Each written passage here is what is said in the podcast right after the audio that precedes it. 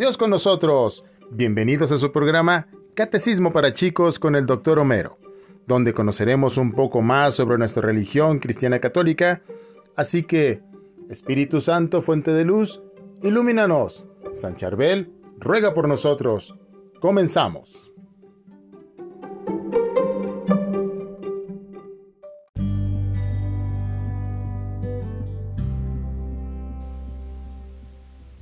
Buen día. Bienvenidos a su programa Catecismo para chicos con el Dr. Homero, tema correspondiente al libro 9, unidad 2, tema 2. Y entonces, ¿por qué el pecado? La cita bíblica es, si hago el mal, es por la fuerza del pecado que actúa en mí, que la podemos encontrar en Romanos 7, versículo 20. Hola a todos, bienvenidos. ¿Qué tal de Navidad, Año Nuevo y Reyes? ¿Qué tal de frío? En el último encuentro catequético, aprendimos que Dios, al concluir la creación, vio que todo era muy bueno. Entonces, ¿por qué existe el pecado? Hoy lo descubriremos participando todos. Los invito a que cada uno escriba en una hoja tres acciones contrarias al bien, a la verdad y al amor que realiza con mayor frecuencia. Es decir, tres pecados que suele repetir constantemente háganlo, anótenlo en su cuaderno. Ahora contesten las siguientes preguntas, en su cuaderno. ¿En algún momento han hecho el propósito de evitar las acciones que escribieron en su lista? 2. ¿A qué creen que se deba que las siguen repitiendo? 3. ¿Cómo se sienten después de realizar alguna de ellas? Y 4. ¿Por qué será que actuamos de esa manera aun cuando el bien, la verdad y el amor viven en nosotros? Dios ha puesto en nosotros rasgos que nos hacen parecernos a Él, como la bondad, la verdad, la belleza y el amor.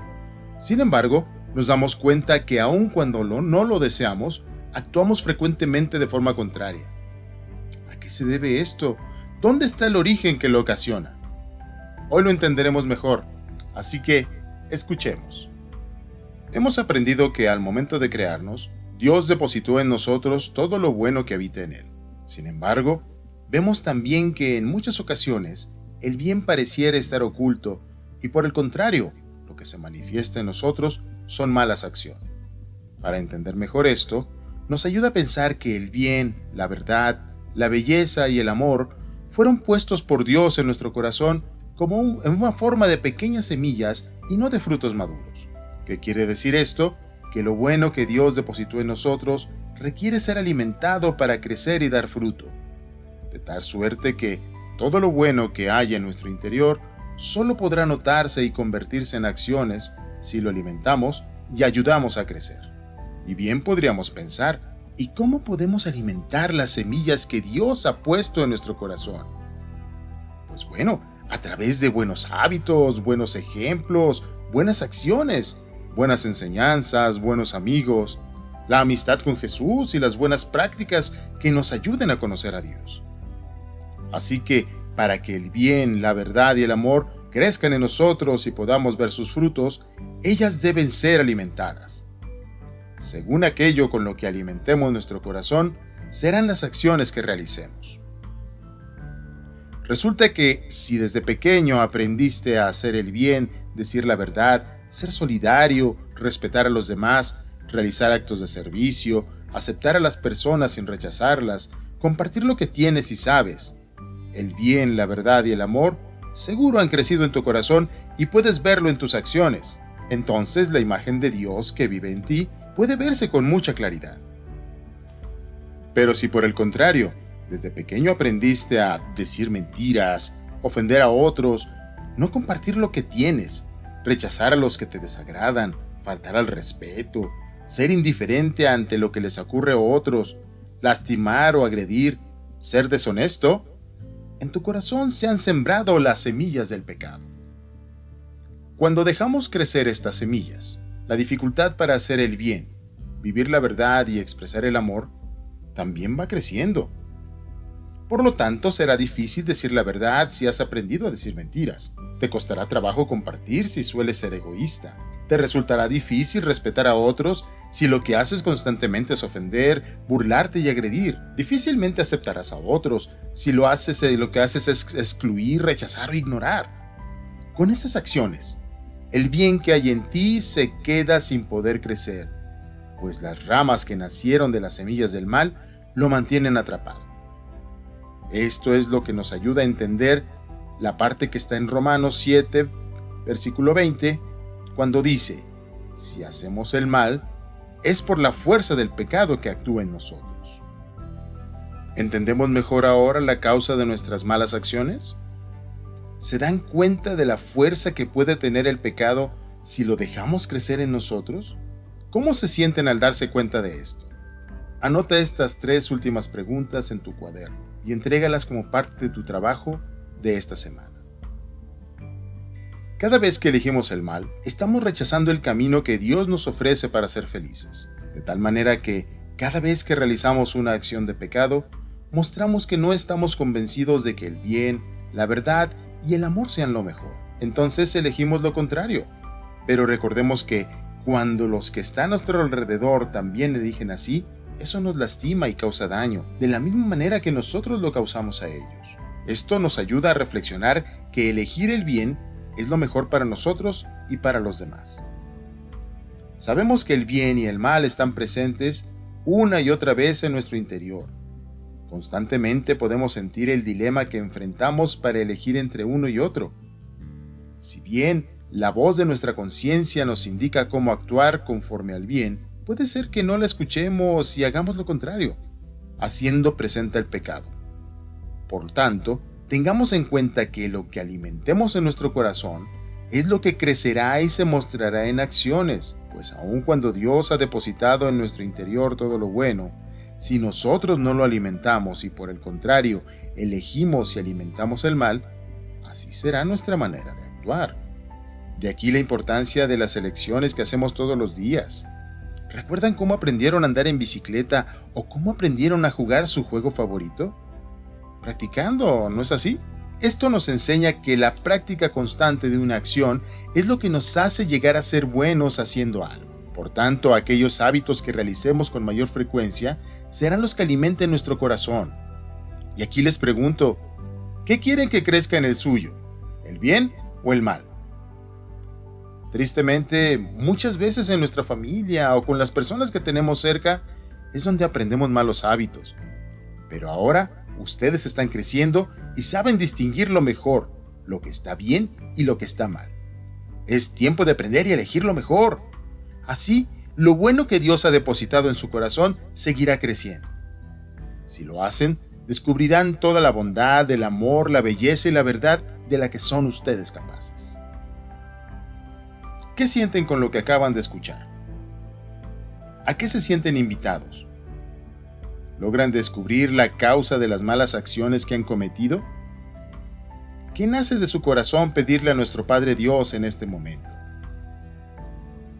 Hagan las anotaciones de estas cuatro preguntas para entregarlas como parte de su trabajo de esta semana. Reconociendo con mayor claridad cómo surgen las malas acciones que comentamos, meditemos la siguiente frase con el firme propósito de alimentar el bien en nuestro corazón y los invito a repetirla en voz alta. Lo bueno que Dios ha depositado en nosotros necesita ser alimentado para crecer. Si elegimos el mal una y otra vez, alimentamos la semilla del pecado. Con las elecciones de cada día, alimentamos el bien o el mal en nuestro corazón. A continuación, van a dibujar dos corazones es más, un corazón en cada hoja tamaño carta. A uno le van a colocar la frase bien y a otro le van a colocar la frase mal. Fíjense, dice la Sagrada Escritura que el árbol se conoce por sus frutos. Lo pueden encontrar en Lucas capítulo 6 versículos 43 al 44. Esto quiere decir que podemos conocer de qué tipo es un árbol a partir de los frutos que produce. Y así ocurre con nuestras acciones. Según nuestras acciones, sabemos lo que hay en nuestro interior. El día de hoy los invito a preguntarnos, 1. ¿Cómo estoy alimentando el bien y cómo estoy alimentando el mal en mi corazón? 2. ¿Con qué acciones, con qué hábitos, con qué prácticas? En otras palabras, ¿qué tipo de semillas estoy haciendo crecer en mí? ¿Las del bien, de la verdad y del amor? ¿O las semillas del pecado? Reflexionemos todo esto y anótenlo en su cuaderno para entregarlo como parte del trabajo semanal.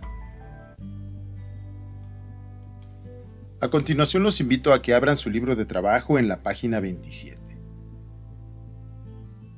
En su libro van a encontrar una lista de hábitos que alimentan el bien y el mal en su corazón. Seleccione lo que realicen con mayor frecuencia y escríbanlos donde corresponde. Alimento el bien cuando, alimento el mal cuando. Y abajo están los hábitos que alimentan el bien o los que alimentan el mal. Y anótenlos. ¿Listo? Según lo que escribieron en su libro, los invito a seleccionar un hábito de cada figura y escribirlo. Escribirlo dentro de los corazones que dibujaron y que le pusieron bien y mal. Se trata de darnos cuenta que estamos, qué estamos haciendo para alimentar el bien y el mal en nuestro interior. Véanlo, revísenlo, dense cuenta de qué están haciendo y cómo están alimentando el bien y el mal. Ahora, a partir de lo que hemos hecho, ¿qué descubres de tu manera de comportarte cada día? Y anótalo en tu cuaderno como parte del trabajo para entregar en la semana. Te voy a pedir que leas más bien que escuches y repitas la siguiente frase. Descubro que he alimentado el mal en mí cuando y completa la frase. A continuación, esta semana tu compromiso será evitar el hábito más frecuente con el que alimentas el mal en ti. Las mentiras, la desobediencia, las ofensas, las agresiones, los actos deshonestos, etc. A ver, ¿cuál es ese hábito? Ese nada más tú lo conoces y nada más tú lo vas a trabajar. Descubre lo que pasa en tu corazón cuando eliges el bien y evitas el mal. Te dejo la liga para que revises el canto con la gracia de Dios. Por cierto, apréndetelo.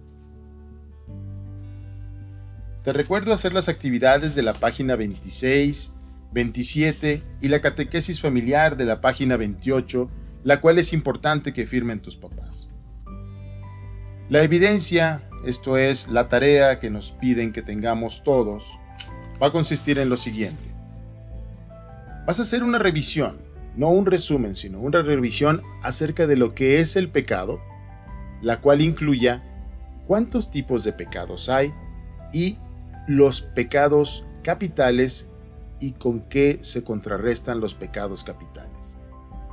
Si viniste a las piñatas cuando los de nosotros los de catequesis, rompimos las piñatas, ya te llevaste un adelanto.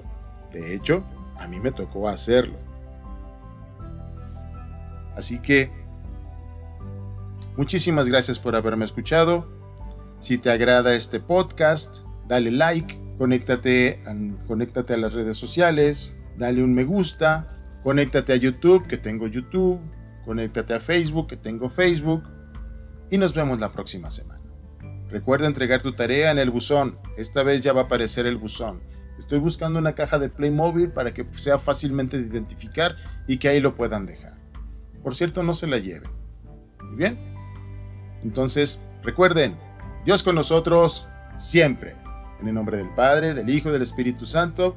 Espíritu Santo, fuente de luz, ilumínanos. San Charbel ruega por nosotros.